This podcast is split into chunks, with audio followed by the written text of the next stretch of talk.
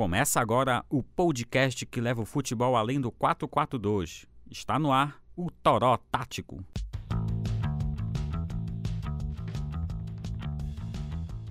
Fala galera! Começando aqui o podcast do Toró, um podcast às vésperas de um repar que vai rolar no próximo domingo, dia 29, pela semifinal da Copa Verde. Eu sou o Nixon Mello e hoje a casa está cheia. Estamos com o time completo e mais um convidado. Temos o grande Alessandro Mourinho de volta. Como é que tá por aí, Ale? Tudo certo, é. Repá, Copa Verde, fim de temporada, tá... Ainda não senti muito o clima do jogo, mas bora comentar essa partida aí. Beleza. O Matheus Faustin tá, também tá por aqui. Matheus, tudo bom? Eu tenho uma pergunta para ti. Igor ou Mbappé? Olha, se for contra o Atlético Acreano, acho que o Igor vai sair bem melhor, porque ele usou todo o futebol dele ali e final de temporada é sempre igual, né? Daqui a pouco já começam até os jogos entre é, aposentados de jogadores, mas tem essa Copa Verde aí é, adiando um pouco o final do ano de Remy Paysandu. Olha, para nossa audiência não odiar, isso foi claramente uma ironia, tá? E temos aqui o nosso primeiro convidado, um grande parceiro do Toró, um cara que tem uns milhares de seguidores pela internet, é o Paulo Galato do Enóis Queiroz. Fala, Paulo, prazer te receber. Enrolamos um pouquinho aqui, mas estamos aqui. Porra, valeu, Nixon, valeu, galera do Toró. Os milhares, que sabem, milhões de fãs do Toró Tático se unindo à nação querosense. Muito feliz de estar falando com você. Vamos bater esse papo. Beleza, é isso aí. Nós vamos falar do ano de Remy Paysandu nesse podcast e avaliar como os dois times chegaram até aqui, né, para a semifinal. Como vocês sabem, são dois jogos. O primeiro é nesse domingo, dia 29, e o outro, o da volta, é dia 6. Os dois vão ser às 16 horas. E, Paulo, antes de começar, fala um pouquinho aí do teu canal, do que tu faz. Porra, galera, é assim, a gente tem o Enos Queiroz, eu vou dar o conceito que a gente criou, eu criei o canal, eu queria. Vocês já participaram e sabem o que a gente quer. É que como se a gente falasse de futebol numa mesa de bar, um papo entre amigos, para amigos, entendeu? Então a gente tenta falar de futebol com um pouquinho mais de humor, mas dando os nossos pitacos e, obviamente, aproveitando o conhecimento tático do Toró e usando no canal, que não é lesa. É isso aí, é bem legal o canal do, do Paulo, o Enos Queiroz. A gente vai deixar aqui na descrição o link do canal, das redes sociais dele, para a galera ir lá e conferir. A gente vai falar da, da Série C, né? O início, o Remo foi campeão paraense com, com o Márcio Fernandes, Aí, no começo do ano, né? O Paysandu ficou em quarto lugar, após sair do Brigatti, veio o Léo Condé, chegou naquela situação, né? Até hoje a gente não sabe direito o que aconteceu com o Brigatti, a gente sabe que o time estava bem, jogando bem, era líder, mas ele acabou sendo demitido. Depois, já depois já veio o Hélio, e vocês querem começar aí falando do Remo, do Paysandu? Bora, bora jogar o Paulo logo nessa fogueira aí. E Paulo, como é que tu avalia esse, começo aí do, do Remo na Série C? Cara, assim, eu acho, não nos faz, eu, já falei. O Remo começou, eu tô falando de início da Série C, a expectativa era um. Só que o Remo começou de melhor, melhor, e acabou que a expectativa passou a ser outra. Só que depois de um tempo, a com a realidade. E aí, aí o bicho pegou. E uma coisa que eu sempre tal, você pode desmentir que é que achava que ia fazer. E aí que eu acho que não se acarretou o que acarretou do Rei. Já a entrada do Hélio, eu vou aqui no país, a entrada do Hélio dá uma melhorada no Picola. Nas três primeiras rodadas, o Remo estava com sete pontos e o Paysandu seis pontos. Na quinta rodada, o Paysandu perde para o Boa e o Léo Condé é demitido. É, jogou entre a Copa do Brasil, né? É, o Remo é líder com 11 pontos e o Paysandu estava em quarto com 7, com 7 pontos. Aí que o Hélio veio e assumiu a sequência. O que tu pode falar disso aí, Matheus? Como é que tu enxergou esse começo do Paysandu? Cara, é, o, esse começo do Paysandu teve muito a ver com, com a saída do Brigatti, porque claramente o Brigatti, assim como o Netão no Remo, que os dois acabaram caindo no Parazão, jogavam mais reativamente, né? Jogavam mais com lançamentos longos, tinha um jogo um pouco mais direto o Léo Condé chegou e um histórico de ser o treinador que é, tentava sempre ter a bola nos pés, tentava atacar sempre com a bola, organizando a saída bem tranquilamente ali. E para isso ele precisava de muito do, da qualidade dos zagueiros e volantes. para ter esse estilo de jogo, porque senão, se esses quatro não tivessem bom passe, nunca ia dar certo esse jogo mais tranquilo. E a, o problema é que o Paysandu tinha um elenco montado pelo Brigatti para jogar de uma forma e o Condé pegou esse elenco, não soube se adaptar ao elenco, tentou colocar a sua forma de jogo. Acabou que ele não conseguiu, por quê? Primeiro, porque as peças não eram as ideais para isso, e segundo, porque os reforços que chegaram não estavam em um bom ritmo de jogo. E alguns que foram decisivos não haviam chegado também. Tanto que se a gente pegar o, a linha de volante do Paysandu da primeira rodada e das últimas, que foram é, Anderson Show, ele é o baiano, é uma diferença grande ali na qualidade do passe, um equilíbrio no meio campo. Então o Léo Condé, além de não conseguir se adaptar ao elenco que o Paysandu tinha, o elenco que o Paysandu tinha não era o ideal para o Léo Condé trabalhar. Então acho que isso já, já mostra também um pouco do erro na hora de contratar. Tanto na hora de contratar o elenco ali, que não, não cabia para um outro estilo de jogo, quanto de contratar um treinador que não cabia para o estilo de jogo que o elenco tinha sido feito. Então acho que o azar do Condé foi que ele chegou no momento em que o, o elenco do Paysandu não era tão bom. E quando o Ed dos Anjos chegou, ele conseguiu trabalhar um pouco melhor com o que já tinha. E durante o campeonato chegaram peças que melhoraram ainda mais a forma de jogo ali, principalmente na questão do meio campo. E lá pro final só, que quando o Paysandu conquistou seus pontos, teve a individualidade do, do Tomás Bastos. Eu posso fazer uma pergunta? Manda lá. Não, eu queria perguntar para o Matheus, que falou muito das mudanças de treinador do Paysandu, se é o seguinte: quando o Brigatti sai, ninguém esperava a saída do Brigatti, então o Léo Condé chega numa circunstância diferente, né? Cheio de dúvidas, apesar do que o Matheus falou, que é um cara que quer a posse de bola, mas veio depois de um técnico que estava para a torcida e do bem. Já na saída, e isso já chega com um cartão de débito, né? E o Hélio, quando chega, a gente chega, vamos dizer, como aquele medalhão que, que, que entra no grupo para dar uma mudada e com uma certa, um certo favorecimento da torcida, vamos chamar isso. Isso, para o moral do grupo também, além da parte tática, de tudo que tu falou, não é diferente?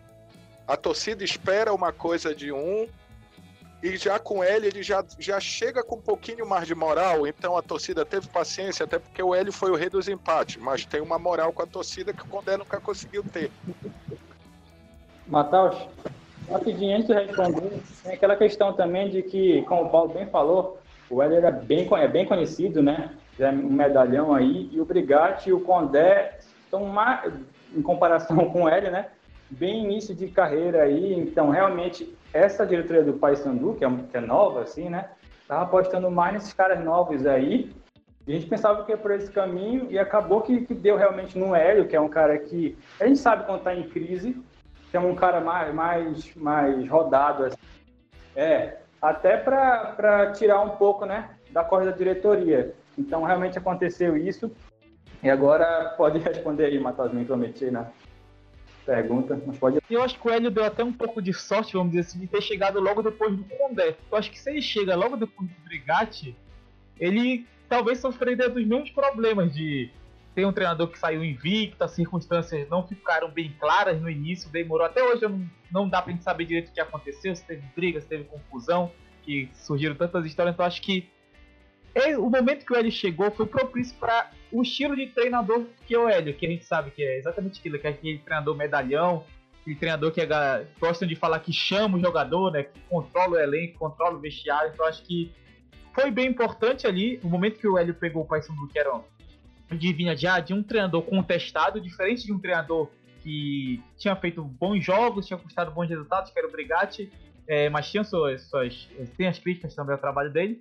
Mas aí ele pega um Léo Condé que foi totalmente, vamos dizer assim, vamos dizer, sacrificado porque tudo que tinha que para dar errado deu errado na hora do Condé. Ele chegou ali numa reta final de Parazão. O primeiro jogo dele já foi a última rodada da primeira fase, o segundo jogo já foi a semifinal do Parazão, então a gente já vê que é algo realmente complicado para um treinador chegar já no mata-mata e ele acabou sendo eliminado num jogo lá que a gente já falou muito do, lá em Tucuruí. Então ele chega já com, com esse Condé que veio, foi eliminado do Campeonato Paraense, que não conseguiu corresponder às expectativas que o Veiga tinha deixado. O elenco também já tinha ali alguns problemas de jogadores que não queriam jogar, jogadores que, inclusive, o próprio Hélio afastou. É, e alguns jogadores que ele trouxe de volta, alguns jogadores que já queriam sair, como o próprio goleiro reserva, o Douglas, que queria sair um tempo atrás. Então, tipo, acho que eu, o estilo de jogo do Hélio casou bem com aquele início lá. É, mas aí é, ele sofreu com alguns problemas que o Condé também sofreu do elenco limitado. Paysandu terminou o ano com um lateral direito só, porque quando o Bruno Oliveira estava disponível não tinha o Tony. Quando o Tony chegou, o Bruno Oliveira se lesionou. Então a gente já vê que faltou realmente elenco no Paysandu. E ele também conseguiu, eu gosto de dizer que ele conseguiu fazer o Paysandu parar de perder. Tanto que ele ainda está invicto até agora. Foram, são 19 jogos invictos do, do Hélio dos Anjos, mas são 14 empates. Ele venceu apenas 5 jogos, contando os jogos da Copa Verde. Então realmente é uma situação bem complicada do, um, um momento do Paysandu, acho que ele poderia ter tido bem mais com o L dos Anjos do que ele teve até então. Essa questão de parar de perder, a gente vai discutir mais também. O time parou de perder, mas vários momentos né, deixou de ganhar também. Lembro daquele jogo contra o, o Juventude, que o time tinha até uma mais e não venceu. Depois a gente fala mais disso, que é bem importante também. E continuando aqui nessa linha do tempo, na nona rodada, o Remo perde a invencibilidade, né? E logo depois vai ter o, o, o clássico com o Paysandu, que é a primeira vitória do Hélio. Aí o Remo, nesse, nesse momento, fica em segundo com 15 pontos e o Paysandu é o quarto com 13. Na 15ª rodada, o Paysandu com duas vitórias em 13 jogos, o Remo com uma vitória em, outro jo em oito jogos, mais aquele fracasso contra a Tombense Aí o Remo está em quinto e o Paysandu em sexto a essa altura. Os dois fora do G4. Uma rodada antes da estreia de Tomás Bastos que mudou muita coisa. E, Alessandro, que a gente pode falar dessa segunda parte aí do, do, do grupo?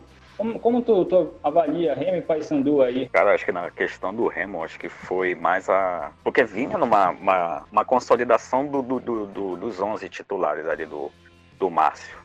É, o Yuri, o Yuri junto com o Ramirez, formado ali a dupla de volante, tinha o Douglas Parker, o Carlos Alberto, principalmente ali na, na, no primeiro turno da Série C, foi um dos, um dos melhores jogadores, tinha o Gustavo, estava bem consolidado ali é, no 4-2-3-1, aquele 12 e o 13. Então, é, acho que foi ali, acho que foi depois do Repower durante, não estou lembrado agora o momento, que o Douglas Parker foi negociado com o time de fora. Não sei qual foi o momento, mas Acho que foi ali que é, começou com a saída do Douglas Parker, aí depois teve uma, uma, lesão do, do Carlos Alberto, e ali o Márcio já teve que, que começar a trocar de peças, e, e, e, a partir dali foi, acho que foi a, derrota, a derrotada dele, que ele não soube mais, mais tirar desse time, não, não, não achou soluções para alternar. Ele até achou o Guilherme Garré ali na reta final, mas é, foi muito pouco ali. Ele tentou encaixar o Eduardo Ramos, mas mais o 9 ali que não, hum. não tava funcionando. Teve o Emerson Carioca, teve o, o, o Marcão, tentou o Neto Baiano, foi, foi várias tentativas falhas ali que. E fora os jogos fora de casa ali, que foi uh, o grande o fator de críticas, aí o Paulo pode falar muito bem disso, que os jogos fora de casa foram o fator Alessandro, determinante ali para. Oi. Tu falou disso aí, reclamaram muito das substituições do Márcio Fernandes durante o jogo, né? Falaram muito disso, a torcida, a própria imprensa. Pois é. Eu, eu, falei, eu falei demais. É, pois é, parecia ali que ele. Parecia que ele não, ele não sabia muito como mexer, alterar o panorama do jogo, nada. Assim, parecia, parecia muito que ele, ele já tinha armado o time, mas quando, quando chega na, na hora do jogo ele não sabia é, mudar o plano do ali, é, achar a solução, como fazer o time virar o jogo, sabe? Parece que ele estava não, não tinha para onde ir mais. Alternativas, né? Estratégia eu, dar o jogo. Eu, eu, eu posso dar um pitaco também? Vai Pode, à vontade. Eu acho que nisso que o Ale falou, a parada é o seguinte: eu concordo com ele. Eu acho que o Carlos Alberto fez muita diferença. Acho que até mais do que o primo do Peter Parker lá, o Douglas Parker. É, mas eu acho que o Remo já vinha demonstrando os mesmos problemas antes da saída do Douglas. Óbvio que se ele tivesse a opção da manutenção do Douglas, poderia melhorar. melhorar. Eu acho que o, o, o Márcio Fernandes, quando contratado, já sabia que ele era um cara que tinha. Covardia é um termo muito feio, né? mas ele não era ousado. Eu acho que ele nunca mudou o que para mim, vocês são, conhecem mais de tática, mas o que para mim saltava aos olhos era a saída de bola do Remo começou a se perder. Em nenhum momento nenhum momento ele tentou e testou uma opção nessa saída de bola. Ele manteve o Yuri e o Ramires até morrer. E o Ramires caiu muito, depois teve né, um canto do cisne. E ele nunca, nunca tentou uma alternativa para isso. Entendeu? E o Ramires foi até depois de morrer, porque dava ali uns 60, 70 minutos. Claramente o Ramires não aguentava mais fisicamente, ele continuava em campo, continuava ali, tendo os pontos fracos do Remo na defesa, principalmente. Então realmente foi insistente até depois do Ramires morrer dentro de campo, assim, porque claramente é.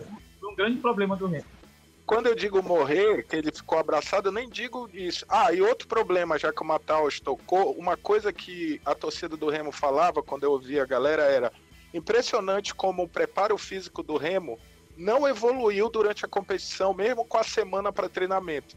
Era uma reclamação que as pessoas faziam no Paraense e era nítido que o Remo morria no segundo tempo. Não sei se eu estou falando alguma besteira ou se vocês notavam isso também. Não sei se pela formação errada do time, que corria errado, essas coisas aí mas era nítido. E isso, se você pegar, veio até o fim. Então acho que tem muita coisa. Acho que o Márcio Fernandes, Fernandes foi totalmente inábil, tanto para conseguir alternativas para iniciar jogo, quanto para fazer alterações aos erros que ele cometia na escalação. Opinião. Não, acho que é por aí mesmo. Ele não tinha soluções e essa parte do preparo físico, acho que é, o primeiro turno ficou um pouco mascarado assim, porque garantiu os resultados, mas tinha certos momentos ali que o, o time adversário assustava, empatava ali, mas o Remo saía com os três pontos ou empate fora de casa, mas muito pela pontuação. Mas no segundo turno, segundo turno que foi ficou nítido mais essa questão física que é, no final do jogo eu tentava uma virada, mas não dava, porque o time não, não tinha mais condição física ali. Muito que era o Ramires, Yuri, era o Eduardo Ramos, que era o time mais pesado ali no meu campo. Eu sempre disse que eu achava que o Eduardo Ramos, na condição dele, poderia ter sido testado como, vamos lá, um falso 9 para ele usar as condições técnicas que ele tem lá mais para perto. Posso estar falando outra bobagem, mas segurar ele como meio armador, acho que sobrecarrega todo mundo. É a solução que eu e o Matai falamos pro, pro Ganso. Que o cara tem qualidade, mas já não tem mais aquela intensidade. E era bom testar ali, né? Pelo parecia menos. que o Remo não treinava, gente. Porque parecia que não tinha alternativa sendo treinada durante a semana, vocês não acham? Acho, é, era muito pragmático, era muito. É, como é que é a palavra? Muito. É, eu acho que é pragmático, era muito certinho, todo, todo, todo, todo automatizado ali, tudo robótico, tudo, era tudo. Era muito previsível o time do Remo. Jogava do mesmo jeito e não achava soluções. Continuando aqui, chegamos a a última e decisiva rodada, a 18ª, teve o clássico, né? Os dois chegam no G4. O Paysandu com duas vitórias sobre o Atlético e o Luverdense chegou à vice-liderança com 27 pontos. O Remo com uma vitória contra o São José e um empate contra o Volta Redonda chegou em terceiro com 26 pontos. O clássico termina empatado. O Paysandu classifica em quarto e o Remo é eliminado, pois São José e o Piranga venceram seus jogos e o Márcio Fernandes foi demitido. E aí, galera? Chegamos nessa última rodada aí. A gente pode falar injustiça para um caso ou para o outro? O Paysandu mereceu, o Remo não, ou o contrário? Só sobre a demissão do Márcio Fernandes, que o Ale estava falando, no segundo turno, o Remo foi o sexto time com, com pontuação. Então, só ficou à frente de Tombense, Boa Esporte, Atlético Acreano e Luverdense.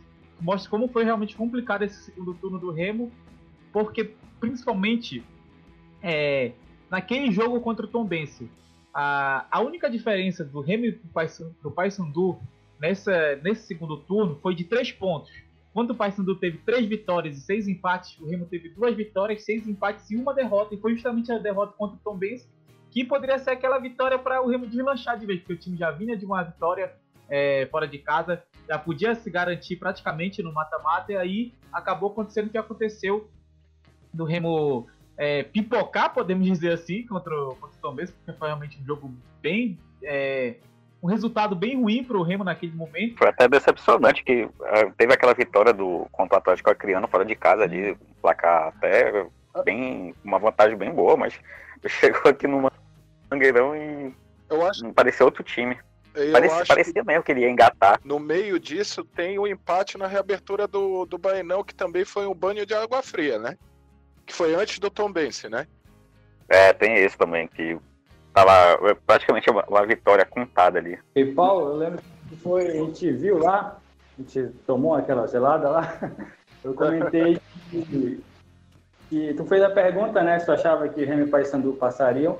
Eu acreditava que os dois podiam passar, como realmente dava. E o que a gente viu nesse grupo, os times, o Paysandu e o Remo realmente vacilaram um pouco ali, que eu acho que dá para os dois ter passado até com certa facilidade. Tu achou isso também? Esse grupo não estava muito. Algumas pessoas ficaram, ah, meu Deus, aquele grupo, mas realmente esses times não estavam muito bem assim e vacilo do Remo, né? Eu acho o seguinte, Nix, eu acho o seguinte, se você prestar atenção, todo mundo que passou no grupo do Remo passou com um ponto a mais do que o Remo, não foi isso? A matemática não foi essa? Foi, todo mundo passou com 28, o Remo ficou com 27. É, então, então isso mostra que o grupo, o, o grupo era um grupo no mesmo nível dos times daqui. Tá, nós tivemos dois reparos, né? Eu posso falar uma coisa mais polêmica aqui. Nós tivemos dois reparos, não tivemos? Isso. Um a um e um a zero pro Paysandu, não foi isso? Uhum. Se o Remo tivesse empatado os dois, o Remo tava dentro. O Remo pode se considerar desclassificado nos repais, na covardia do seu treinador em ambos. No primeiro, em que ele tentou controlar um jogo, achando que, como ele estava bem na pontuação, aquele jogo era mais um, e o Hélio entrou sabendo que o repá é diferente. E no segundo, naquele 1 a 0 que se fosse o resultado que ficasse até o final, quem sairia era o Paysandu. Então, assim, eu acho que o Remo mas aí voltando, Remy e Paysandu, se fizesse minimamente o dever de casa, estariam classificados antes da última rodada.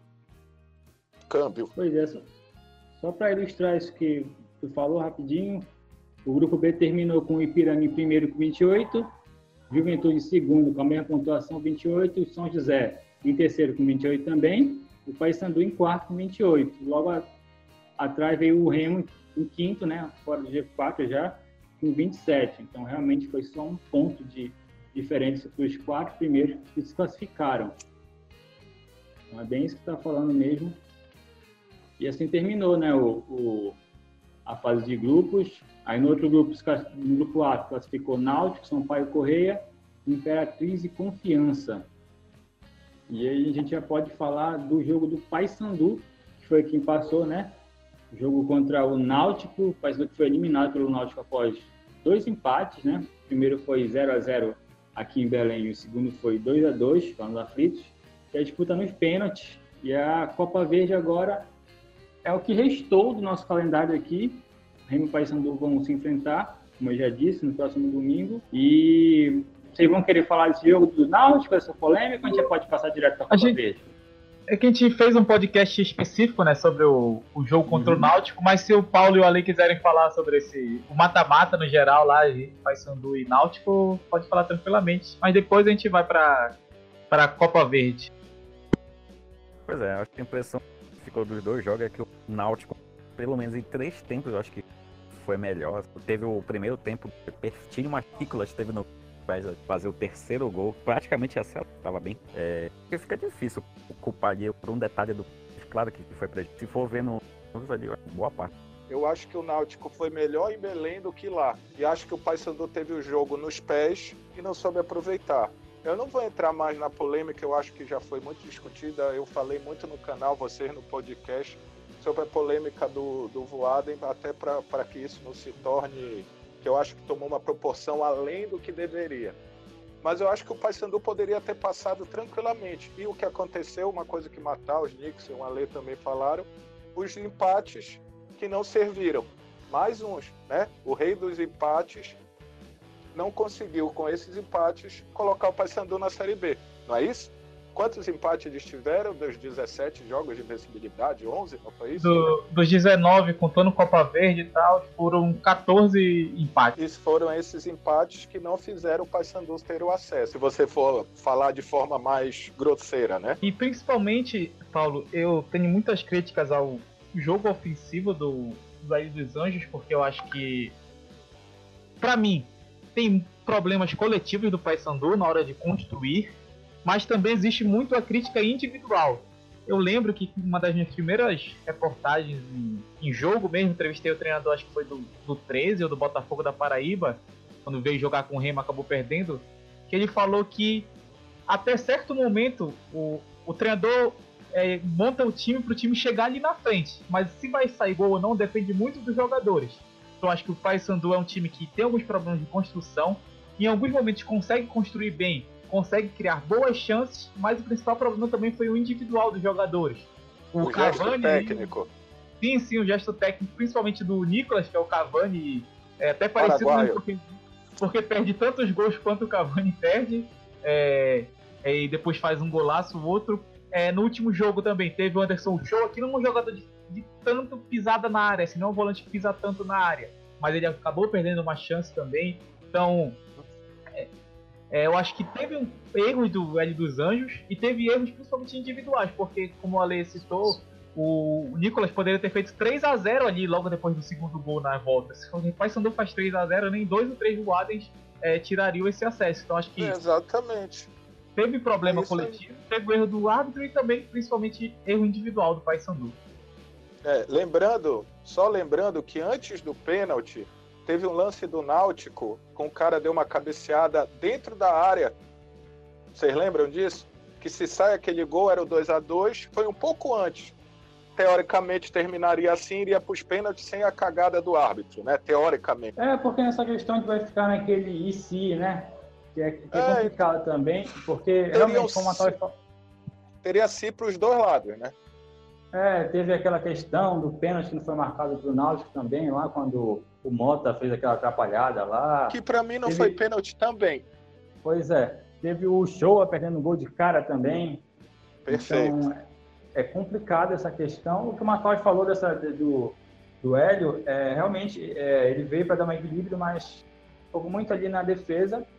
O que também o Matheus falou que é culpa dos jogadores. A gente lembra daquele jogo posicional lá do Guardiola e ele deixa tudo muito bem organizado para na hora de chegar, eles chegarem bem, né? Cada jogador fazer o que o que ele sabe fazer, né? Aí que vem, vem o talento, vem vem Vem, vem, eu acho que, que, tem... que eles sabem fazer, né? Eu acho que tem e um aí... detalhe aí, gente. Posso dar mais um pitaquinho? Vai lá, pode ir lá. Eu acho que tem um detalhe aí. Como todos nós, a gente ouviu durante a Série C todinha a torcida, tanto de Remo de Paysandu, reclamando da qualidade dos reforços. Foi isso? Que eram contratações, uhum. não eram reforços e tal. Mas eu acho que a torcida esqueceu que Remo e Paysandu, querendo ou não, estava jogando a Série C e a própria pontuação do grupo mostrou que o nível era igual. Aí, talvez, até concordando com o que vocês estão falando, talvez um treinador que conseguisse fazer um time, mesmo com essas dificuldades individuais, faça uma diferença. Porque não vai vir um cara bom. Tanto que um cara que teve um nível melhor, vocês citaram ele, fez uma grande diferença para o Paysandu, numa característica que foi fundamental, que era a bola parada, o bom toque de bola, que era o Tomás Bastos, certo? Que saiu no último jogo muito cedo. Pode ser uma diferença também. E Paulo, a gente sempre toca aqui em contexto, assim, foi realmente disso. A gente está numa série C, então não vem de jogador de série A para cá, vem por causa do dinheiro, por várias questões que é no norte, é, a série C, o cara, o cara se ele tiver condições de disputar a Série B e a Série A ele vai disputar. O Tomás Bastos foi um achado realmente. Eu acredito que não vai ter um Tomás Bastos para cada posição, que eu acho que seria ideal, né? um cara daquele nível, ele realmente ajudou muito fazendo essa reta final da Série C, mas tem como contratar uns caras de nível, assim, pelo menos. Estou falando que a gente tem que aceitar só perna de pau, mas não, e aí que lados, né? que, e aí que tu tem que ter. Quando tu é liso, quando tu é liso, tu tem que minimizar os erros de gasto. Concordam? Uhum, sim. Então a diretoria de Remy Paysandu, já o Matheus tocou um pouquinho nisso, no caso do Paysandu, que tirou o Brigatti, botou o Condé. Eu acho que tanto a diretoria de Remo quanto de Paysandu, no futebol, no futebol, foi mais do mesmo. Pois é, e esses caras que vieram falando que vinham fazer um novo, né?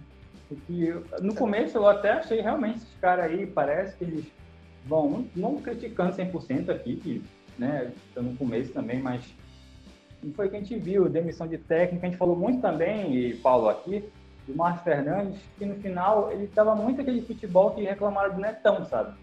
A gente não sabe Eu também se seria Concordo. do Netão se ele, se ele continuasse. Podia nem ter Concordo. chegado em quinto colocado, mas, sabe, eu acho que falaram muito de novo, mas cometeram os mesmos erros do passado. Perfeito. Só pra especificar isso, pensem no, no Remo trazendo Eduardo Ramos e Edno. Vocês pensariam que isso é um momento de renovar, assim como o Paysandu trazer o Thiago Luiz, por exemplo? Exatamente. O Thiago Luiz conseguiu ser muito pior ainda, né? E, e além É. disso, tipo, manter a média de três treinadores por ano, porque eles conseguiram de novo. O Paysandu teve o Brigatti, Léo Condé e o L dos Anjos. O Remo teve o Netão, o Márcio Fernandes e agora já tá no Eudes Pedro. Então, essa média de três, três treinadores por ano, né, trazer jogadores que passaram bem ali, mas é, não, não vem repetindo boas temporadas. Eduardo Ramos até fez uma boa temporada no passado em alguns momentos, mas não é mentalidade de quem quer fazer algo novo, não é mentalidade de quem tá pegando- pensando fora da caixa, é mentalidade de fazer o mais fácil, de pegar, jogar Foi- com a torcida e se esconder, esconder os erros, torcer para que ele jogue bem, para que ele carregue, que a torcida fique feliz, porque foi, Foi tu basicamente que, o que o fizeram. Foi tu que falaste, Matheus, eu acho que um dos nossos papos, ou no Twitter, eu não lembro. Como o, o futebol paraense olha pelo retrovisor, né? Olha para trás, não foi tu? Sim, eu fiz um texto sobre o ciclo do futebol É paraense. isso.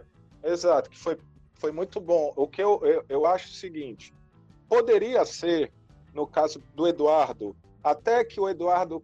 Mas eu queria perguntar para vocês, que são os caras da tática, será que o reforço do Remo, esquece a história do mito, que causa amor e ódio na torcida, se era aquele cara que o Remo precisava para aquele momento? Eu acredito que ele é um cara que eleva o nível médio da equipe. Assim. É um jogador que realmente entre o Eduardo Ramos e um jogador ali que, vamos dizer, nunca jogou tão bem assim, um jogador que só jogou Parazão, por exemplo. O Eduardo Ramos é um cara que tem possibilidade de dar mais. Da questão como ele vai ser utilizado. Por quê? Não, mas era a posição que o Remo precisava? Eu acredito que sim, porque o, já que o Márcio tentava fazer um estilo de jogo mais top de bola, até era pressionado para fazer isso, porque o jogo do Netão lá que falava que era chutão não estava funcionando. Pra mim tava funcionando, só teve uma semana muito ruim. É, é ne- nesse estilo de jogo tem que ter gente que toque bem a bola. Eduardo Ramos, tirando toda a carga extra-campo, é um jogador que dentro de campo toca bem a bola, que tem uma visão de jogo, que em alguns momentos consegue carregar a bola, mas é um jogador que tem suas deficiências também. Principalmente Ah, deficiência, física, deficiência de marcação. Então, eu Eu, acho que é um jogador que era importante, mas só jogar pra torcida assim e não dar um, um contexto melhor para ele trabalhar também acaba que foi mais uma contratação estilo a do Edno, que chegou, colocaram o Edno na fogueira lá pra acho que foi em Bragança, não conseguiu ir bem, não aceitou a reserva do Emerson Carioca. 150 quilos. É, Sim, mas ninguém. Quem, quem, quem aceitaria a reserva do Emerson Carioca? Edno tava que nem aquela Brastemp lá, né? Pesadão. Égua, duplex. É doido, não dá. Deixa só outra. O, o Ale falou do Douglas Packer, você lembram disso? Que ele falou do Douglas? O, teoricamente, de novo, se eu estiver falando be- be- besteira, vocês me corrigem. O, quando o Douglas saiu, o Remo perdeu o meio armador. Sabe um cara que eu acho que o Remo queimou? Tudo bem, ele se ajudou, mas que tinha características maiores de meia e que talvez precisasse de menos compensação que o Eduardo Ramos? O Zotti, o Totti com Z. Eu acho que o Zotti é aquele cara que, que no futebol brasileiro a gente não, não usa muito assim, entre aspas, porque a galera não conhece. É um meia central. Porque aqui É no um meia. Brasil. Não, porque aqui no Brasil normalmente separa entre volante e meia construtor. Não existe ninguém entre aqueles meios ali. Eu acho que o Zotti é aquele cara pra jogar entre esses dois aí. O Eduardo Ramos é um cara que joga um pouco mais avançado que ele. Exatamente, por isso o falso 9 que eu falei, talvez.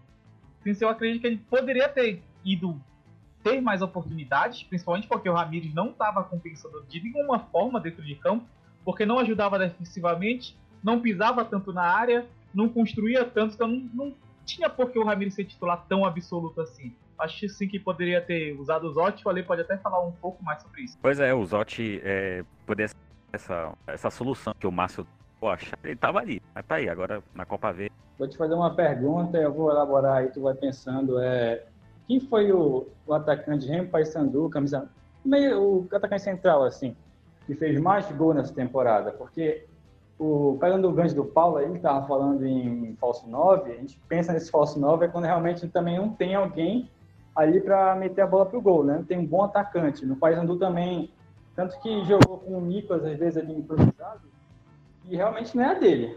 O, o Nicolas, falando também o que o Paulo falou, naquela questão de jogador Série C, ele, por mais que tenha perdido muito gol essa questão, mas para a Série C ele é um jogador ok, assim, um bom jogador para a Série é, C. Eu acho também. O é, Nicolas, mas... eu acho que não foi uma contratação equivocada. Acho que ele ficou marcado pelos gols perdidos, talvez quando começou a jogar mais fora de posição. Pois é, ele jogando fora de posição, são duas questões. Ele não rende lá, né, que é de centroavante, e também tu tira ele da posição que ele fica mais confortável, que é ali que ele rende bem, que é ali que ele tem como correr, como armar jogada, como até é, recompor a linha, que ele faz bem também isso, que ele, que é muito útil também. Então a gente não teve assim em Remo Paysandu um cara, um camisa 9, assim, né? Que costuma falar bastante isso, mas. Eu acho que não vão gostar muito, Nix. Mas. Vai lá. Do Paysandu foi o grande Paulo Rangel, camisa 9 uhum. mesmo, fez mais gols, ele fez 3 gols uhum. no ano. No Remo, isoladamente, era o Emerson Carioca, mas depois do hat-trick do Neto Baiano na, na Copa Verde. Então, realmente erramos muito nessa questão de um atacante, né? Por isso a gente também está falando muito de improvisar, porque foi uma, uma, uma posição bem carente esse ano. Esse ano só? Não. Vamos pegar aqui, vamos fechar a nossa bolha aqui nesse ano, porque a confusão já é grande, mas sinceramente foi, foi meio triste, não foi? A torcida do Remo reclamando o ano todo do Emerson Carioca, teve a questão do, do Paulo Rangel de falar no Instagram lá, não sei o quê, não rendia. No Paysandu teve o Paulo Henrique também, meu Deus do céu. Então foi realmente complicado essa questão. O Paysandu também teve essa questão de não fazer muitos gols, né? Porque muitas vezes a gente via que, que como o Matos falou também, faltava alguém meter a, a, a, a bola pro gol, né? Não era só questão do Edson também, era a questão também... Vocês sabem quem dos dois fez mais gol, o Remo ou o Paysandu? Porque o Remo fez muito gol com a defesa, né? por incrível que pareça. Eu acho que, o, eu acho que os ataques dos dois times foram fundamentais para campanha abaixo. Sabe por quê? Porque quando você joga em casa, você espera um domínio do time, não é isso? Quando você tem que dominar o time, talvez esse tipo de coisa que vocês estejam falando, esses defeitos, vamos dizer assim, apareçam mais. Talvez também por isso os times de Remo e Paysandu tenham tido melhor performance fora de casa. Talvez, pelo que vocês estão falando, eu estou tentando trazer para o boleirês, né? Vamos chamar isso. É, tem essa questão também, né, de vencer dentro e fora de casa, que foi, foi bem complicado. E Paulo, só aqui na, na Série C, o Paysandu terminou a fase de grupo com 18 gols e o Remo com 19. É no mesmo ano passado teve mais gols que o Paysandu, né? Coisas do futebol. E no ano, Nixon, o Paysandu tem 39 jogos, 45 gols. E o Remo hum. tem 37 jogos e 47 gols. Então o Remo teve uma média um pouco superior aí, mas até o jogo contra o Atlético Acreano, que não fez 6, o Remo conseguiu ter um ataque pior que o Paysandu no ano. Agora vocês são meus ídolos, irmão. É na hora os números. Pois é, eu acho que a gente já pode aqui entrar mais na, na Copa Verde mesmo, que é que a gente tem pela frente, está bem aí. O Remo elimina o Sobradinho, né? Ainda foi durante a Série C, aí após chegar do Eudes Pedro, passa pelo Atlético Acreano. O Paysandu elimina o Nacional né, durante a Série C e depois passa no sufoco com o Bragantino. O Bragantino que deu trabalho o ano todo aí para o Paysandu, né? Eu acho que nos confrontos até o Bragantino foi superior. Deu trabalho com o Remo também, né? Foi. Eu lembro do Bragantino no primeiro jogo aqui na Curuzu, deu um trabalhão para o Paysandu, o Paysandu conseguiu ganhar no finalzinho, mas foi complicado. Aí todos os outros jogos também foi, foi, o teve bastante dificuldade. E agora repar aí na, na semifinal novamente. E eu acho que o Paysandu, não sei se vocês concordam, ainda está muito aquela ressaca da Série C. Entrou naquele primeiro jogo com o Bragantino, eu estava pensando na Série C, então acho que passou essa fase mais um pouco. Acho que o time agora com o repar já vem um pouco mais preparado. O Remo tem a questão da troca do treinador, né? Que venceu por, aqui por 6 a 1 mas acabou de chegar o treinador. Então, o que vocês pensam aí? Tem que fazer a pergunta né, do favorito. Tem favorito para esse jogo? Deixa a visita falar primeiro, vai aí, fala. Vamos lá. É, eu vou até fazer uma propaganda aqui. No último episódio da segunda-feira, que foi no canal, eu falo mais ou menos disso que o, o Nixon falou, sobre quem é que chega melhor. Psicologicamente, eu falei que o Paysandu tem que esquecer o que aconteceu. Foram atrás, brigaram, o Nixon também pontuou, quanto o Bragantino ainda veio muito à tona isso. Eu acho que, taticamente, vamos dizer assim, o Paysandu tem aquela equipe com aquele treinador já há algum tempo, e o Remo está no recomeço de trabalho em setembro, né? Então, mas será que o psicológico no momento é mais propício para o Remo? Assim, é muito difícil. Eu brinquei até que o, o, a Copa Verde é importante, é o título que se tem para disputar, tem que se disputar seriamente. Seja o Remo não tem esse título, o Paysandu pode ser tri. E fora isso, vai valer o troféu Encarnação, né? Que pode ser o que reste para a dupla repar, infelizmente. Um encarnar no outro porque ganhou. O Remo não conseguiu ganhar o Paysandu esse ano. O Paysandu pode usar do que o Remo usou ano passado, que é a história das quatro peias, pode usar. Pode ser que seja o troféu dos dois. Infelizmente, o troféu Encarnação. Lembrando que tem a questão também que o Remo foi campeão do Campeonato Paraense, né? Então, pelo menos um título no ano ele já tem. Mas, só existe um falou, paraense, só existe um paraense com título até agora, né? Pois é, e como tu bem falou também, mas o Remo não tem esse, esse, esse título da Copa Verde, que né, também coloca uma pressão. E, Alessandro, como é que tá, tá vendo essa questão aí? Emocional também. Como é que tu acha que os dois chegam aí para esse confronto? Ah, todo repá tem favorito, mas eu acho que o acho que o Remo nesse é ligeiramente favorito. Acho que tem a questão do parece que o Remo está em clima de nova temporada e o Paysandu ainda tá vivendo aquela ressaca da, da Série C. Tá mais o clima de fim de temporada e com aquele gosto de é, vamos ver no que vai dar essa Copa Verde para que o Paysandu não tem nenhum título e o, e o Remo tem o, o título do Parazão, né? Então, e o Remo ainda vem de uma goleada de 6 a 1 com o time mostrando um repertório ofensivo até mais vasto que o, que o Márcio Fernandes. Só falta tu, Matheus. E aí? O que tu espera para esse reparto? Cara, eu acho que hoje a gente pode definir Remy e Paysandu com boas diferenças. Tem isso dos trabalhos dos treinadores. Eu acho que o L dos Anjos chegou em um momento que ele tá chegando no momento que eu lembro que eu falei muito que o Márcio Fernandes havia chegado no Remo, que era perto do limite. Acho que o dos Anjos já chegou no limite e é o momento de mudar para tentar algo diferente, para sair disso. Acho que desde o primeiro turno lá eu já falava isso do Márcio Fernandes, ele continuou, continuou, continuou e a gente viu no que deu. O L dos Anjos já faz algum tempo que o Paysandu chegou num ponto que deveria e tinha que daí para cima. E eu não consigo ver o Paysandu vindo dali para cima. Eu vejo o Paysandu às vezes até caindo um pouco, como foi esse segundo jogo contra o Bragantino. Então acho que é, o Hélio tem um trabalho um pouco mais de tempo, ele conhece um pouco mais os erros e acertos do time, mas não está conseguindo tirar algo a mais disso, não está conseguindo é, anular totalmente os erros, vamos dizer assim. É, fazer que, que os acertos sejam totalmente superiores tirando o que? A individualidade e a bola parada. Algo que foi muito parecido com o que o Márcio fez na Série C pelo Remo, que era individualidade e bola parada, basicamente. E o eu de ter... Pode falar, Desculpa, Matheus. Não, não, é porque tu falaste uma coisa aí.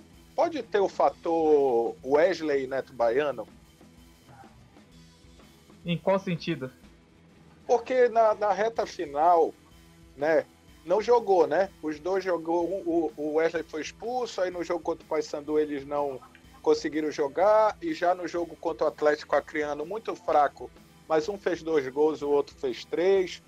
Esse fator pode ser um diferencial, porque o, eles não jogou para o Hélio não conhecer ainda, enfim, não sei, uma pergunta.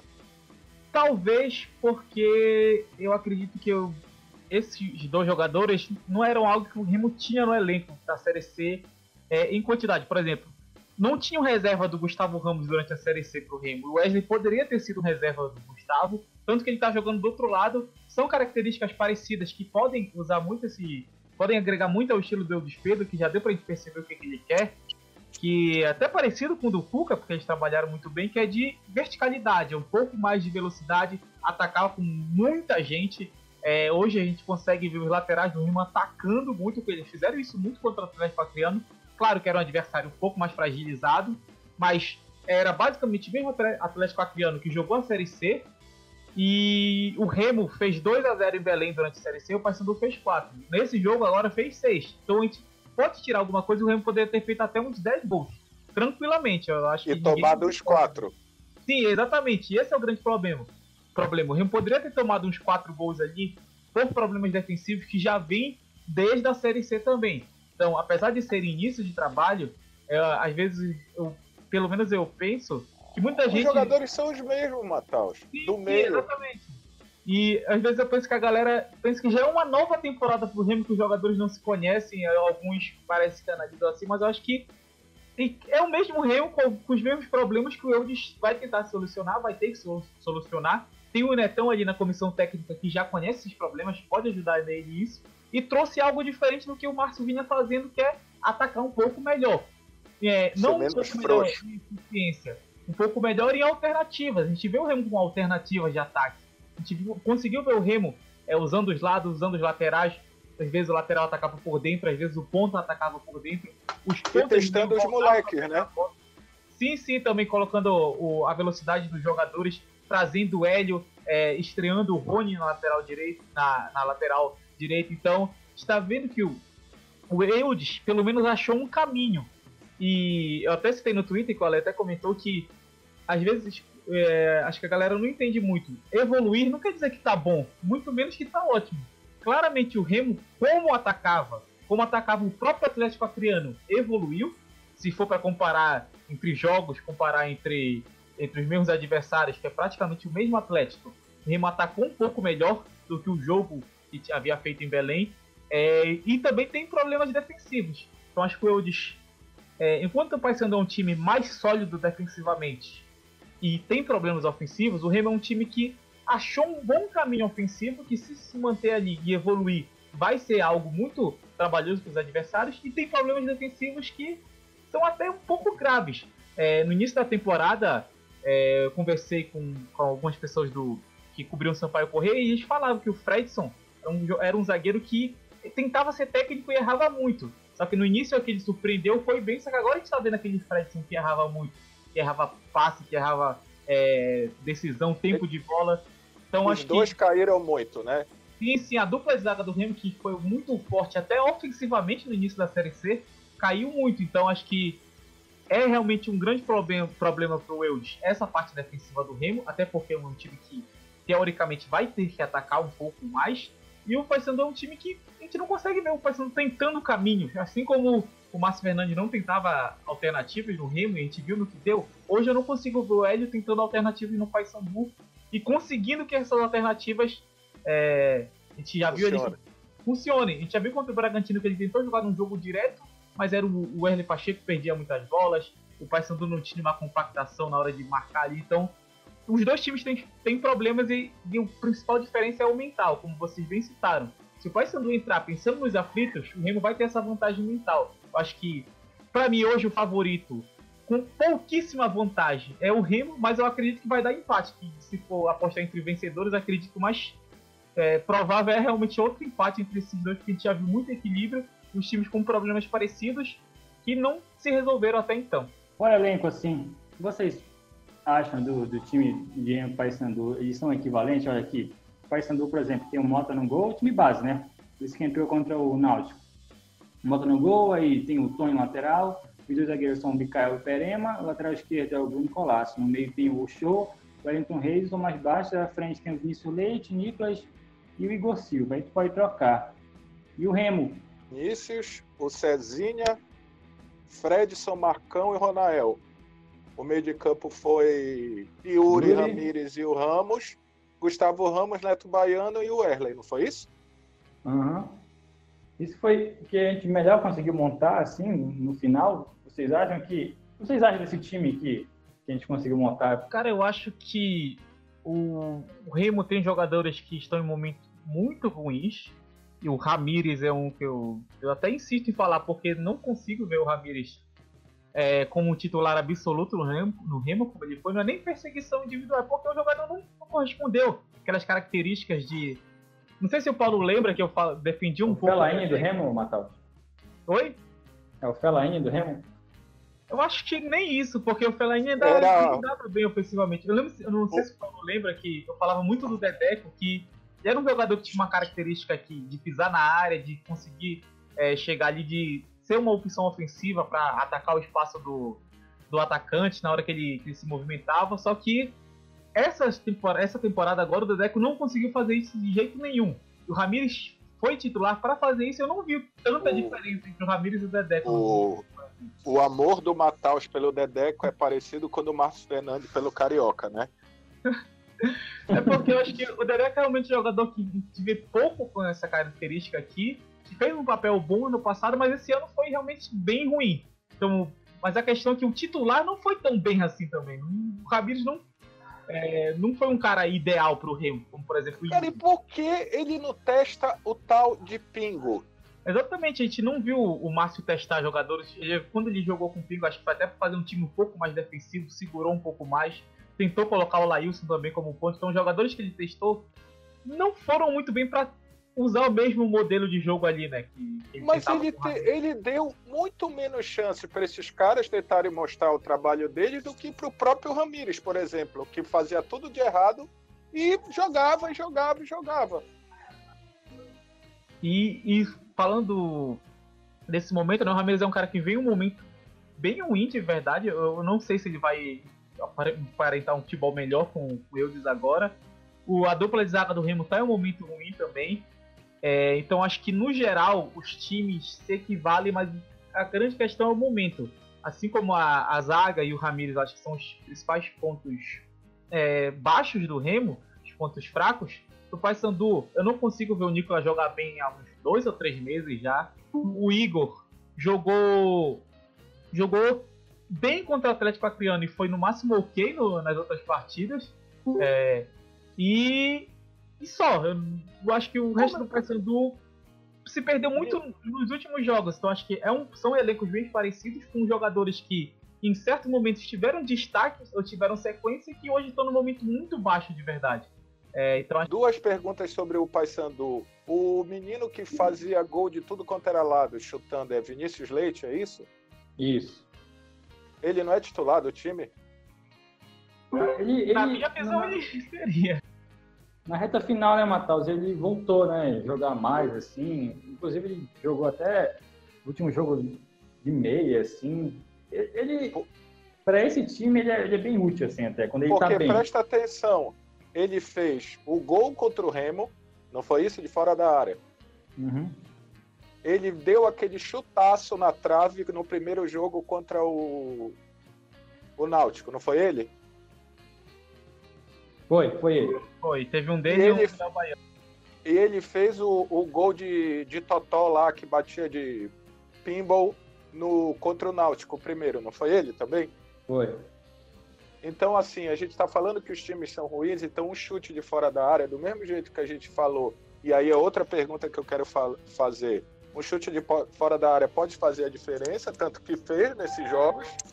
E a outra coisa é, o Tomás Basto volta? A grande questão do Tomás é o preparo, porque ele teve a lesão lá no jogo da volta contra o Náutico, ele veio voltando ali, só que tipo, não dá pra gente saber se ele vai chegar a 100%, até porque ele não chegou a 100% aqui, mas mesmo assim foi decisivo ali na reta final. A questão do Vinícius Leite é que ele é um jogador que joga ali, é um destro que joga na esquerda e corta pro meio. E quem jogava muito ali era o Nicolas. Então, quando a gente viu o Vinícius Leite jogar com o Nicolas, o Nicolas jogava de centroavante e não tinha um desempenho tão bom assim, porque o Nicolas não é centroavante, ele é um jogador de meia esquerda também que ataca por dentro. Então, os dois, vamos dizer assim, melhores atacantes do Paysandu ocupam o mesmo espaço ali. Tanto que nesse último jogo, o Hélio, como o Nixon falou, colocou o Vinícius um pouco mais pro meio, mas fazendo aquela característica quando o Nicolas entrava na área. Então, acho que nesse último jogo ele conseguiu achar um bom posicionamento para os dois, mas a forma como a bola chegava era ruim. Então, acho que, é, pra, na minha visão, Vinícius Leite seria titular no lugar do Igor, muito titular, pelo menos. Mas a, a grande questão é se ele vai jogar tão bem assim do lado que o Igor joga, por exemplo. O Igor tem essa característica de infiltrar, mas ele joga lá pela direita. Então é um pouco de encaixar a equipe, eu vejo. E Paulo, eu vou te falar uma coisa. Os reservas do Vinícius Leite podem ser, aliás, quem pode entrar no lugar dele é o Igor e o Elielton. Então, o Vinícius Leite está muito bem assim. Sabe? Quem é, que, quem é que os caras fizeram essa reportagem hoje? Quem é o Ibapê? É o Igor. não dá, não. Cara, isso não foi dá. bizarro, não foi bizarro? Desculpa eu dar uma de observatório da imprensa. Não foi bizarro? Não. Cara, eu já, falei, eu já falei isso no podcast do Mataus. Quando chega um jogador aqui, geralmente a gente não conhece, né? Tem um ou outro, tão mais baixo, tão mais conhecido, mas geralmente é bem desconhecido da galera, né? Então a gente vai procurar, assim, vídeo, vai, vai procurar no, no, né, no Gol lá para ver quantos gols fez. E o vídeo desse Igor, assim, cara, os melhores momentos dele pareciam piores, assim, que era terrível, assim, sabe? Comparado eu sei. Com, o, com o Mbappé. É, pois é, eu acho que assim, isso só é ruim pro Paysandu e para ele, cara. Ah, e eu vou dizer uma outra coisa. Às vezes que o Elielton entrou, e é outro que causa amor e ódio, já causava no Remo e parece continuar causando no Paysandu. O Elielton, para determinado tipo de jogo, eu acho o Elielton um cara importante pro nível que a gente tem. Não sei se de novo eu estou falando uma bobagem. Como ele é daqui, e eu insisto nisso, as pessoas reclamam muito dos preconceitos que a gente sofre, né, de fora, as tais teorias da conspiração, mas a torcida paraense também não tem muito apreço pelos seus. A grande questão, Paulo, é que o Elielton é um jogador que a gente sabe o que esperar dele. A gente sabe que ele vai fazer uma jogada boa pela, de velocidade, que em algum momento ele vai errar um lance extremamente fácil, como ele já errou algumas vezes. Mataus, um dos Mas... ídolos da torcida do Paysandu é o Zé Terçado, que era igualzinho. Não, mas o Zé Augusto, a gente sabia que era muito mais o símbolo dele dentro de campo. Ele é aquele jogador oportunista, ele era um jogador até mais de área. E é. do que o Elielton. O Elielton é um cara para ter um pouco mais não, de velocidade. Lógico, eu tô dizendo que do, do. Eu tinha um amigo que dizia que do Zé Augusto vocês poderiam esperar tudo, até o gol. E, e, a grande questão é que se a gente for contratar de fora, é contratar do que tem aqui para cima. Por exemplo, o Remo trouxe o Danilo Bala, que é o Elielton branco, podemos dizer assim. Porque. Égua, velho, o Danilo, coisa. O Danilo sem bala, né? Porque ele errou todas as jogadas que ele tentou no Remo. Todas, sem então, exceção. Esse é um dos critérios. Já que a gente quer contratar alguém de fora, estuda e contrata alguém melhor do que tem aqui. Porque. Ele foi um pedido do Márcio, não foi? É, não lembro se ele foi um pedido, mas ele veio na, na época do Márcio, assim. E. Então, se a gente for contratar um cara, que pelo menos contrate um bom, ou se for contratar um que é mais ou menos, contrata um daqui que com certeza vai ser mais barato. É, a chance de dar certo até um pouco maior às vezes, dependendo do nível do, do jogador. Então, esse é o grande problema. É a gente exportar o que é ruim. A gente não exporta o que é bom. A gente exporta importar. o que é ruim. É importar. Importar. Importar o que é ruim. Então, tipo, é, é realmente bem complicada essa situação, que é, um, é mais uma das coisas que a gente, que a gente vê Remy, Remy Paysandu fazendo o quê? Uns 20, 30, 100 anos, não sei. Que é a história é. do mais do mesmo que a gente está falando Exatamente. da diretoria. E, Paulo, nessa questão aí de, de jogador paraense, técnico paraense, eu vejo o seguinte: pedem muito no começo, mas Exato. o cara faz dois jogos ruins. Eu lembro do, do Calberg, foi assim mesmo ele já é o pior jogador do mundo, sabe? Então Perfeito, tem, tem essas duas questões. O próprio Netão sofreu, sofreu com isso. Ele, é, ele, era ídolo porque era daqui, sabe? Salvou o remo do rebaixamento. Aí passou três jogos, o cara já era o pior técnico do mundo, sabe? Então, a, a, vocês... a balança é meio quebrada. Exato, eu vou fazer outra pergunta, utilizar o conhecimento de vocês três. Botar o além nessa conversa. Já tô querendo me meter demais no podcast de vocês, Não, né? Não, pode mandar. É uma conversa. É, vocês trabalham muito com informação, com número. Vamos dizer assim, meio que fazem um trabalho, eu tô falando a grosso modo, tá? De um centro de inteligência, né? De buscar informações e tal. Cara, parece que isso não existe nos clubes, cara. Ou se existe, é sobreposto por umas vontades de encontrar um escudo, de proteger a diretoria, de jogar para a torcida. Eu até entendo algumas coisas, mas pode ter um pouquinho mais de inteligência nisso. Não é possível. Não é possível. Outra e... coisa, é, competência não tem lugar, né? A gente estava falando antes da brincadeira dos treinadores e tal. Mas, égua, não é possível que não tenha um cara que saiba avaliar se eu vou gastar dinheiro para trazer igual. Principalmente, como eu disse, se a gente é liso, a gente não pode gastar dinheiro à toa. na vida, E, Paulo, principalmente no futebol. porque tem a questão também que na principalmente essa questão de contratação são vários lugares, por exemplo, tem esse centro de inteligência, né, se tiver, que ele que ele avalia um jogador e fala, ele, aí ele manda esse, esse para alguém, né, o técnico ou pro, ou pro presidente.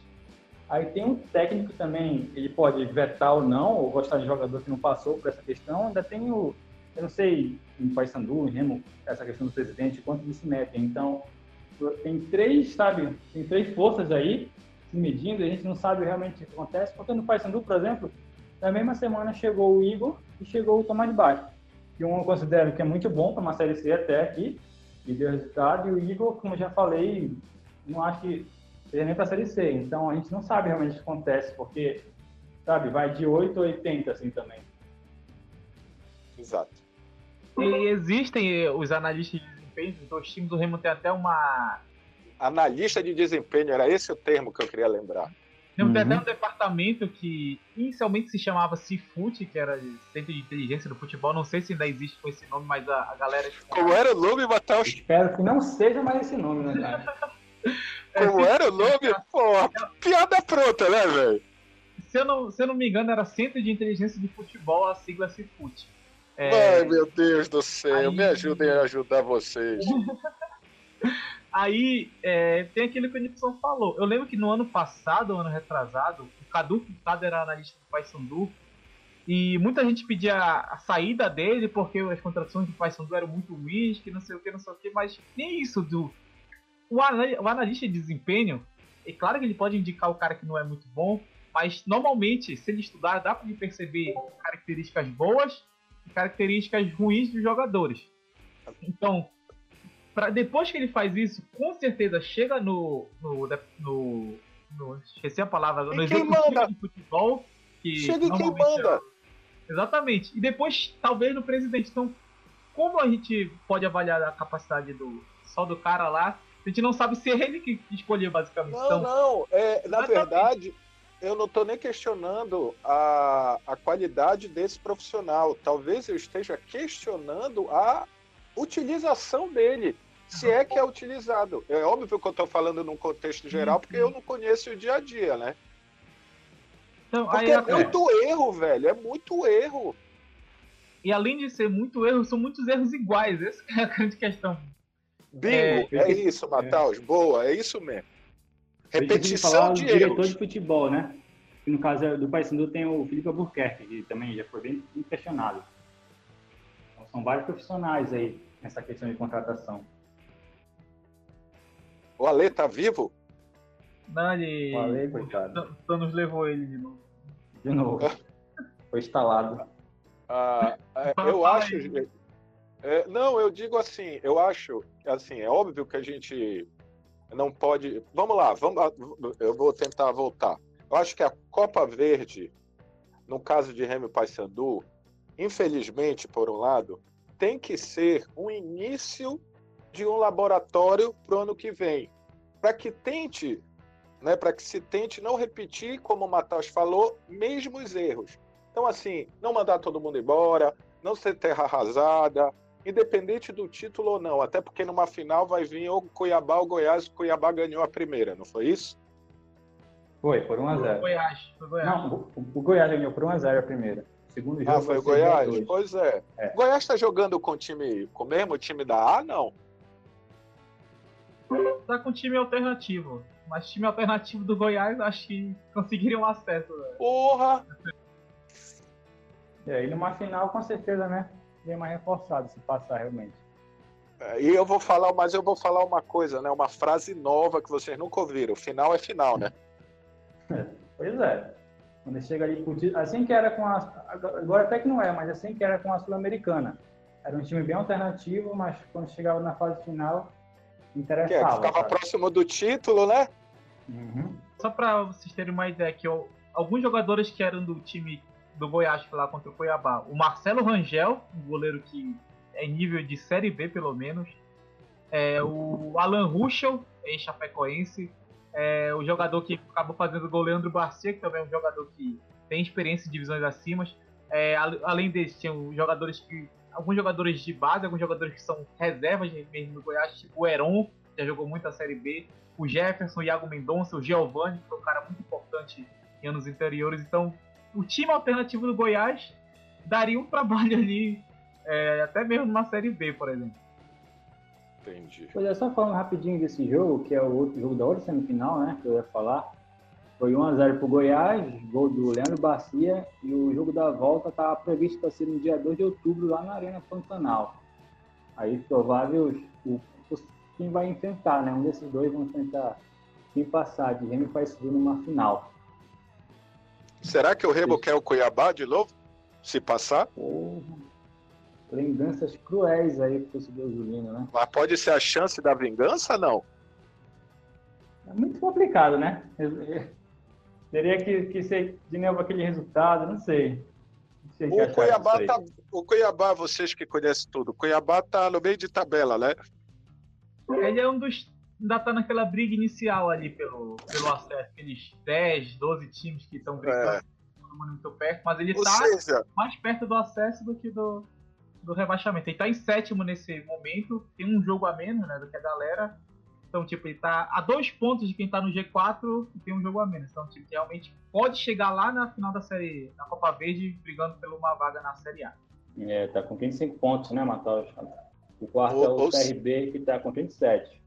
Ou seja, pelo que vocês estão falando, parece que a Copa Verde vai servir mesmo como troféu encarnação, sem querer deixar torcedores de Remo e Paysandu que estão nos ouvindo muito tristes.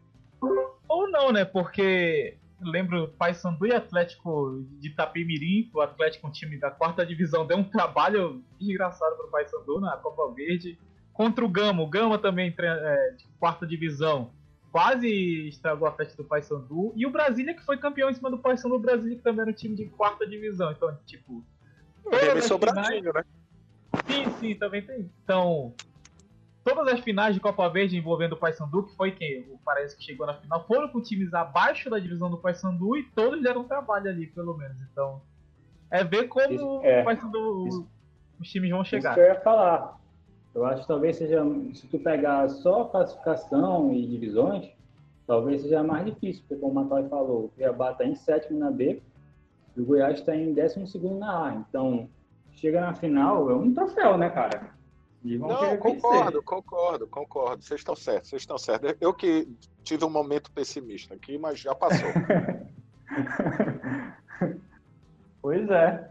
Então, vocês querem acrescentar mais alguma coisa sobre esse jogo aí, se você repara?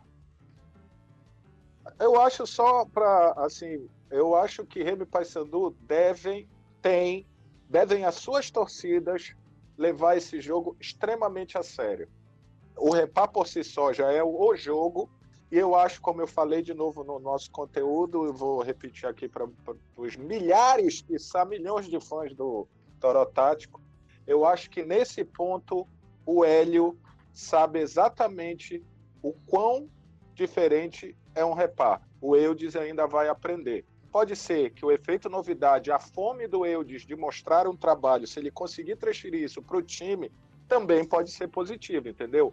Mano, é a chance da, nossa, da vida dele, né? Começar ir para uma final no seu primeiro trabalho como técnico principal, então. Mas ambos têm que levar muito a sério porque eles devem isso às suas torcidas. Devem, porque eles estão devendo às suas torcidas. Pois é.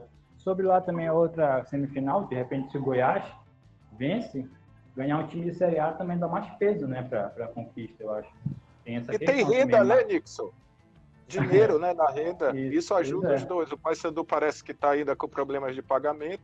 O Remo teve uma ajuda maior do fenômeno, mesmo mais uma vez decepcionando, mas parece que financeiramente o fenômeno azul ajudou mais do que a paixão bicolor, né?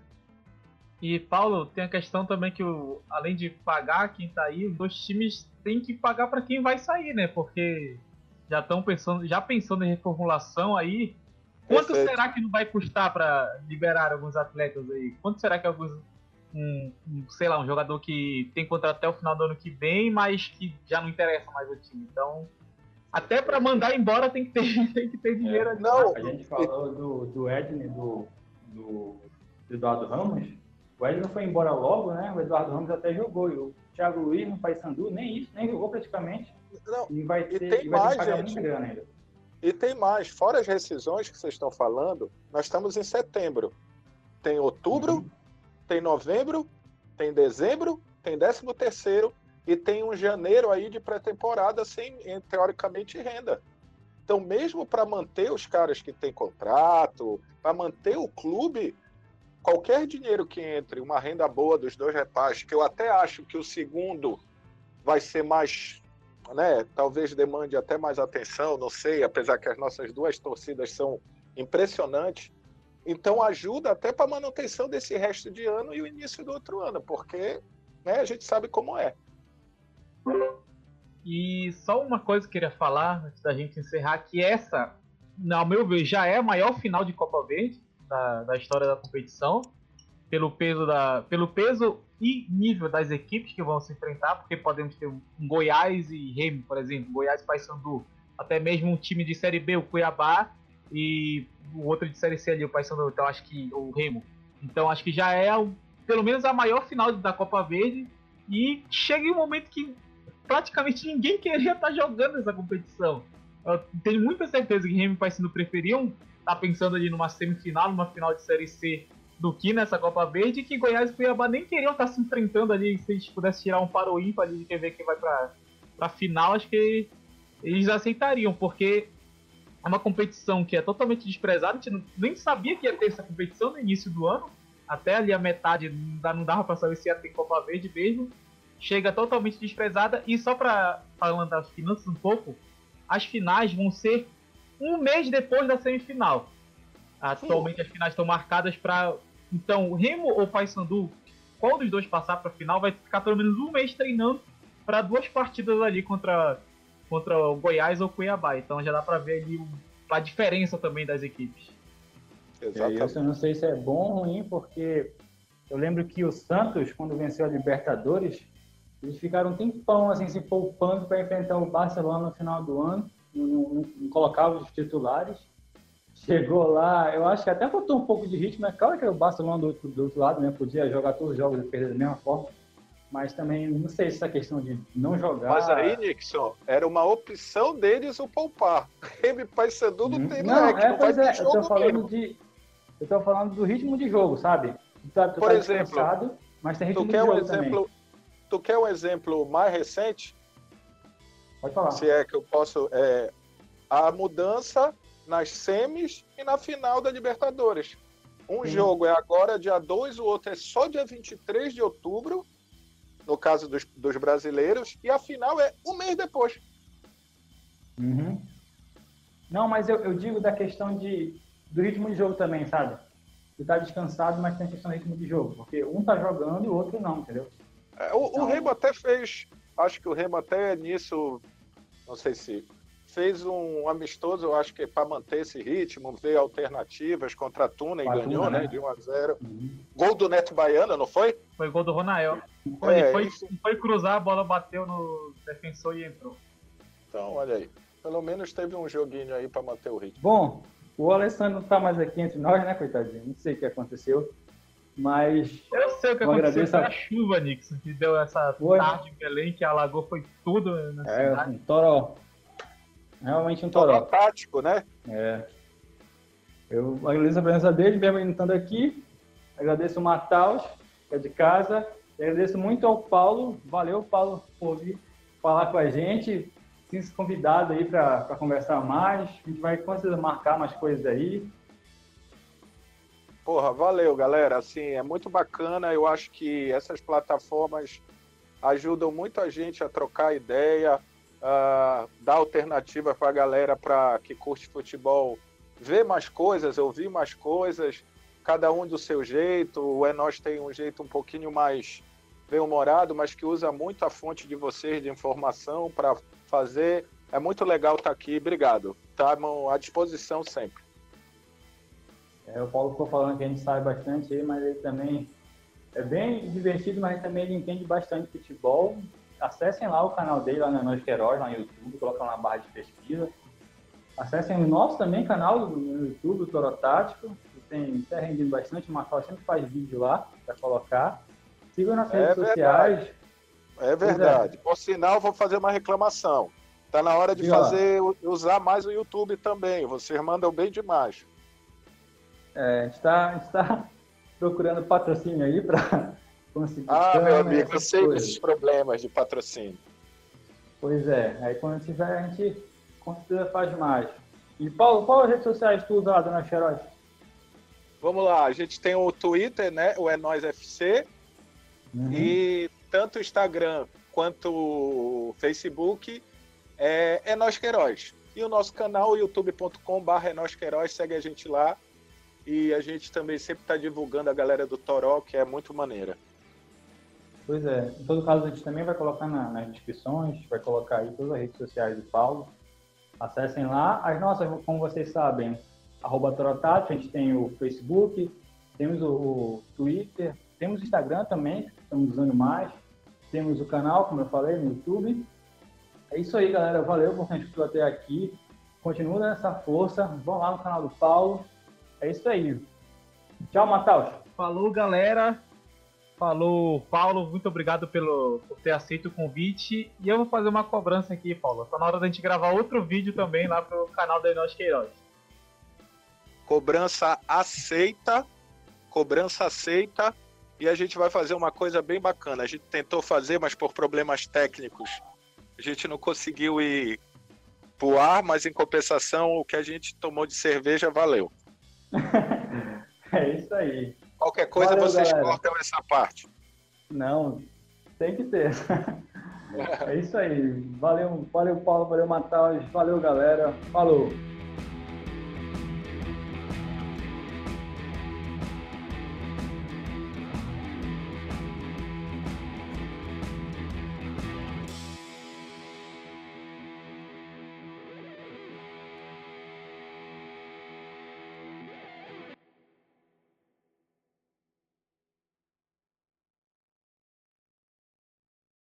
Toró Tático, o futebol além do 442.